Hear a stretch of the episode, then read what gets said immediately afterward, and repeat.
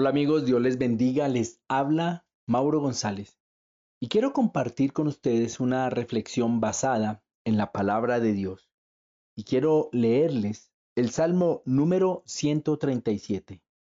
Abro comillas. Junto a los ríos de Babilonia nos sentábamos a llorar al acordarnos de Sión. Sobre los sauces de la ciudad colgamos nuestras arpas. Los que nos capturaron nos pedían que cantáramos. Nuestros opresores nos pedían estar contentos. Decían, canten algunos de sus cánticos de Sión. ¿Y cómo podríamos cantarle al Señor en un país extranjero? Jerusalén, si acaso llego a olvidarme de ti, que la mano derecha se me tuya. Jerusalén, que la lengua se me pegue al paladar si acaso no llego a recordarte ni te pongo por encima de mis alegrías. Señor, Recuerda lo que decían los edomitas el día que Jerusalén fue destruida. Arrásenla, destruyanla hasta sus cimientos. También tú, Babilonia, serás arrasada. Dichoso el que te dé tu merecido por todo el mal que nos hiciste. Dichoso el que agarre a tus niños y los estrelle contra las rocas. Cierro comillas. Este es un himno, cántico de Sión, y habla de la nostalgia por Jerusalén. Este emotivo salmo, sin duda, fue escrito poco después del regreso del cautiverio babilónico, en el año 538 antes de Jesucristo. Los israelitas fueron llevados al cautiverio por haber dejado de seguir a Dios, pero estando allá recordaron lo bueno que era alabar a Dios en Jerusalén. Saben, a menudo no apreciamos lo que Dios nos ha dado hasta que se nos quita. Se destaca en el Salmo el contraste entre el espíritu tierno de la primera parte y la dura maldición al final.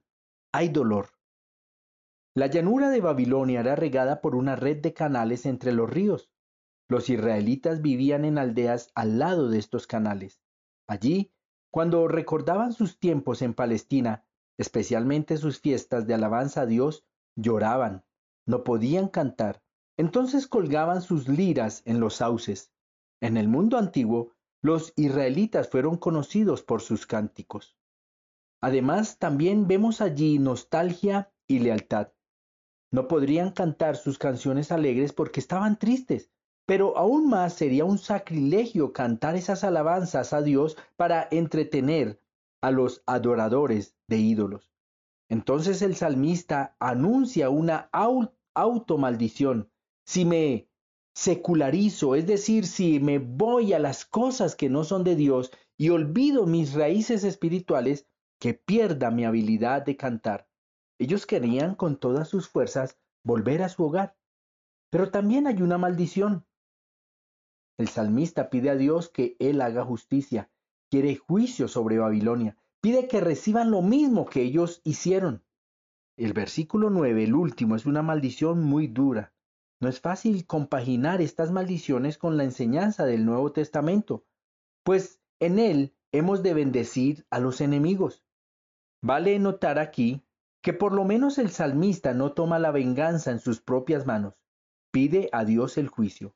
También es celoso por la, por la honra de Dios y usa dichos fuertes porque siente profundamente la injusticia y quiere despertar las emociones y empatía de sus oyentes. La reflexión sobre este salmo nace de muchas fuentes y una de ellas es que estamos volviendo a la presencialidad en las iglesias. Y creo que si algo en estos días ha sido motivo de emoción para todos nosotros es precisamente volver a nuestros sitios de adoración y de estudio de la palabra de Dios, que dicho sea de paso, son nuestros sitios. Los israelitas vivieron el dolor del exilio, del desarraigo, y fue allí en medio de ese escenario que extrañaron lo que tenían para ellos. El costo fue muy alto. Años lejos de su tierra, pero sobre todo sus convicciones respecto a Dios fueron puestas a prueba. Hoy podemos decir lo mismo. Nuestras convicciones han sido puestas a prueba. Y estar aquí, reunidos escuchando una enseñanza de la palabra de Dios es motivo de celebración y optimismo. Porque cuando nos reunimos es una evidencia no solamente de nuestras convicciones hacia Dios, sino además nuestro amor por su obra, por su iglesia y por nuestra hermandad. En medio de la realidad vivida por el pueblo de Israel, en medio de la cautividad, su fuerza y unidad como pueblo se evidenciaron y arraigaron. ¿Sabes? En, estos tiempos notaremos realmente quiénes somos.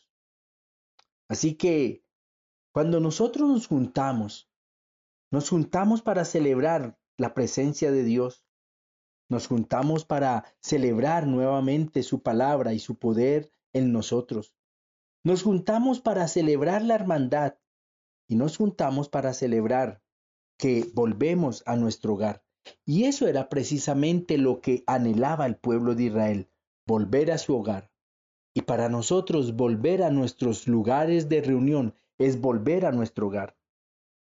Algo que no nos cuenta el Salmo, pero sí la historia bíblica, es que el pueblo de Israel al retornar a su tierra comenzó no solamente a reconstruir la ciudad y el templo, sino que además comenzaron a ubicar a sus compatriotas. Para tal tarea se valieron de las genealogías. Esto, mis amados, para decirnos que nos espera esa linda tarea, y una tarea que debemos comenzar sin juzgar ni señalar. Comenzar a buscar a aquellos que en todo este tiempo perdieron parte de su fe, de su ánimo, de sus convicciones, y que por las circunstancias que sean, siguen, como el pueblo de Israel, exiliados. Hoy, gracias a la bondad de Dios, no tenemos que recurrir a las genealogías. Un sencillo mensaje de texto, de WhatsApp, por Messenger, por Facebook, una llamada, todo es válido. Dios espera que llamemos a nuestros hermanos para que ellos como nosotros vuelvan a su hogar. Mis amados hermanos, debemos estar realmente felices. Volver a nuestros sitios para adorar a Dios y escuchar de su palabra nos hace recordar que somos una familia y que donde quiera que estemos allí, reunidos, ese es nuestro hogar. Un abrazo, Dios les bendiga.